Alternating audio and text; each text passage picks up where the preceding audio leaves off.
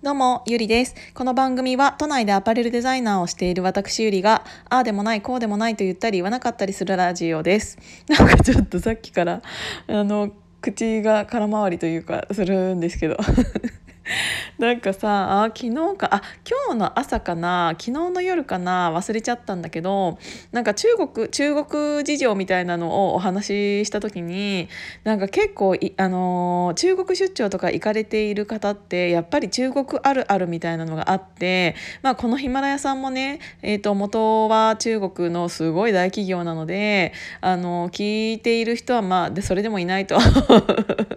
ヒマラヤジャパンだからね、まあ、聞いていただいていている方はいらっしゃらないかもしれないんですけど本当に中国って面白いうん国だなってすごく思うんです。で本当に1年に15回ぐらいは中国に行ってていたのでなんかねもうそう言えば私中国でいろんな経験をさせていただいたなっていうのがすごくいっぱいあってなんか例えばなんだけどうん基本的にトイレっていうのは特にうん工場とかの、うん、田舎田舎じゃないとその縫製工賃でできないっていうところってたくさんあると思うからあの洋服とか作ってたりとかまあ電化製品ももちろんなんだけどやっぱり工場地帯みたいなところがあってそういうのって中国の中でもちょっと田舎の方に入ったところなんですよ。でそういうところにある工場の中のあ工場の中を視察したりとかそういうところで打ち合わせ兼うんと、サンプル依頼したりとかそういうことを、うんと、していたんだけどそういうのをしているとやっぱりそこの工場に私たちが行くってなるからそこの工場さんの、えーとお手洗いをお借りすることになるじゃないですか。でそもそも結構その工場っていうのも、まあ、ピンキリなんだけど、えーと、真冬だったとしてもうん暖房がついていなくってうーんみんな本当に厚手のダウンを着ながら縫製していたりっていうのとかって結構あるんですけどでその中のねお手洗いでねうーん窓が窓っていうか 何て言うんだろうドアがないところって結構普通にあったりとかあとドアがないのに男女兼用っていうのも全然あったし。そうだからなんかもうそこを腹をくくってケツ出すしかないんですけどあとねちょっとうん思思ったっていうかえーって思ったのはうーん一応ドアはあったのそこは。で男女兼用だったの。でうんとドアをドアを開ける前になんかこの敷居結構低いなって思ってたの。なんかあの左右の敷居が一応あってでもその敷居がまあまあちょっとあの低いからでもあの用を足す時座るから別にその時顔が見えないかななんて思いながらでドアを開けたらまさかのそのドアを開けたらもう一段上がるようになっててまだ上がんのみたいな。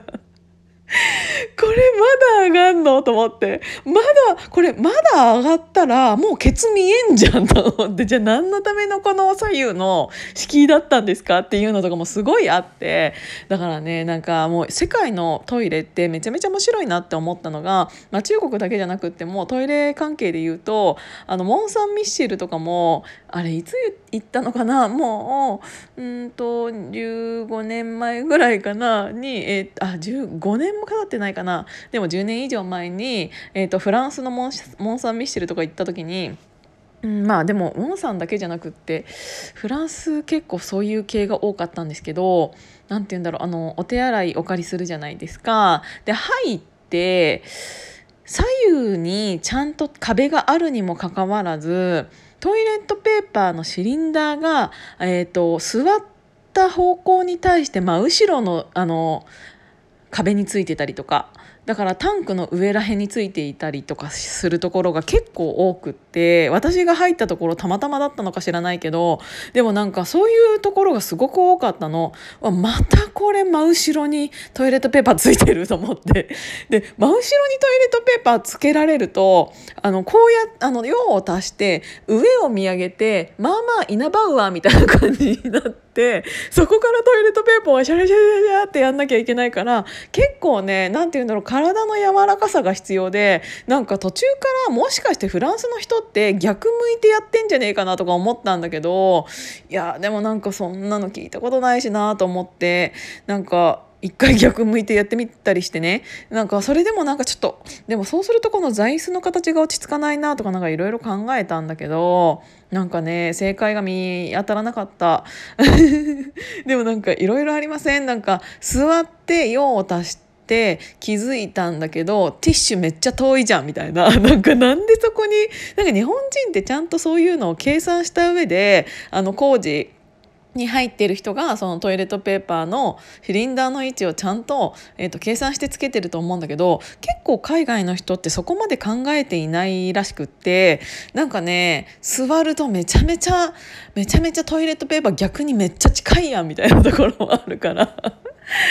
本当なんかちょっと太ってる人だったらこれあのトイレットペーパーのシリンダーなんかも座ってる時に食い込んでんじゃねえかっていうところにあったりとかもするしなんか本当になんかみんな面白いなと思ってなんかちょっと中国あるあるみたいなのをお話ししようと思ったらちょっと世界のトイレ事情みたいな感じになっちゃったんですけどあとはね中国でびっくりすることが田舎の方に行くとたまにあるんだけど、ま、穴は結構道に開いてんのよまあまあ大きい穴。だからあの夜中の運転とかになると田舎道になると結構危なくって普通に車を運転してても道に道路の真ん中に穴が開いてたりするからなんか、ね、ちょっとね怖いのよ。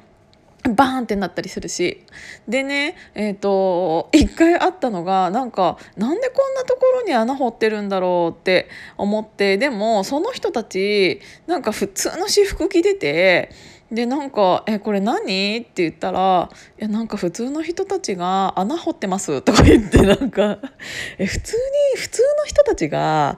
道路に穴掘っちゃうの?」と思ってなんかそれとかも普通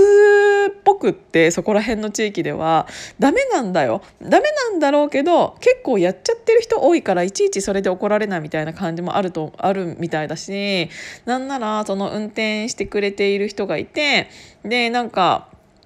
私たち後ろに乗っていてなんか、うんと、信号で止まった時に信号で止まった隣のレーンの車の人とめちゃめちゃ喧嘩みたいなし始めて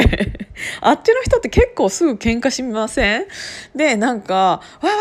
ー」みたいな感じで喋ったから「え何知り合い?」みたいなだってさ普通に車に乗っていてたまたま隣の車で窓開けてあのお互い窓開けてわあいきなりなんか喧嘩みたいなし始めたって思って「えチンさんそれさいえ今の何?」って言ったら「あちょっと道道聞いてました」とか言って「待って道聞くのにそんな怒った感じなの?」みたいな。今の怒ってたんじゃないんだ道聞いてたんだと思ってだから結構普通の話がなんつうんだろうあの激しい感じに日本人からしたら普通の会話もちょっと怒ってる感じに聞こえる部分もあるかもしれないんだけどなんかあそんな感じなんだなと思ってしかもなんかあのたまたまね普通 普通に道分かんなくってそんな感じで聞いちゃうんだと思ってなんか隣の隣の車になんか窓開けて「どこですか?」みたいななんか日本人だったらなかなかない発想だと思うんですけどなんかそういう感じのなんかカジュアルなところとかもなんか私はそれはそれで好きだなとか思って穴掘るのは怖いから嫌だけどそうだからなんか中国人って本当に面白いなっていうのを思った次第でした 多分なんかね中国あるあるとか言ったらねなんかきっとみんないろいろ出てくると思うのでいろいろあったら教えてください。ということで今日も聞いていただいてありがとうございました。じゃあまたね。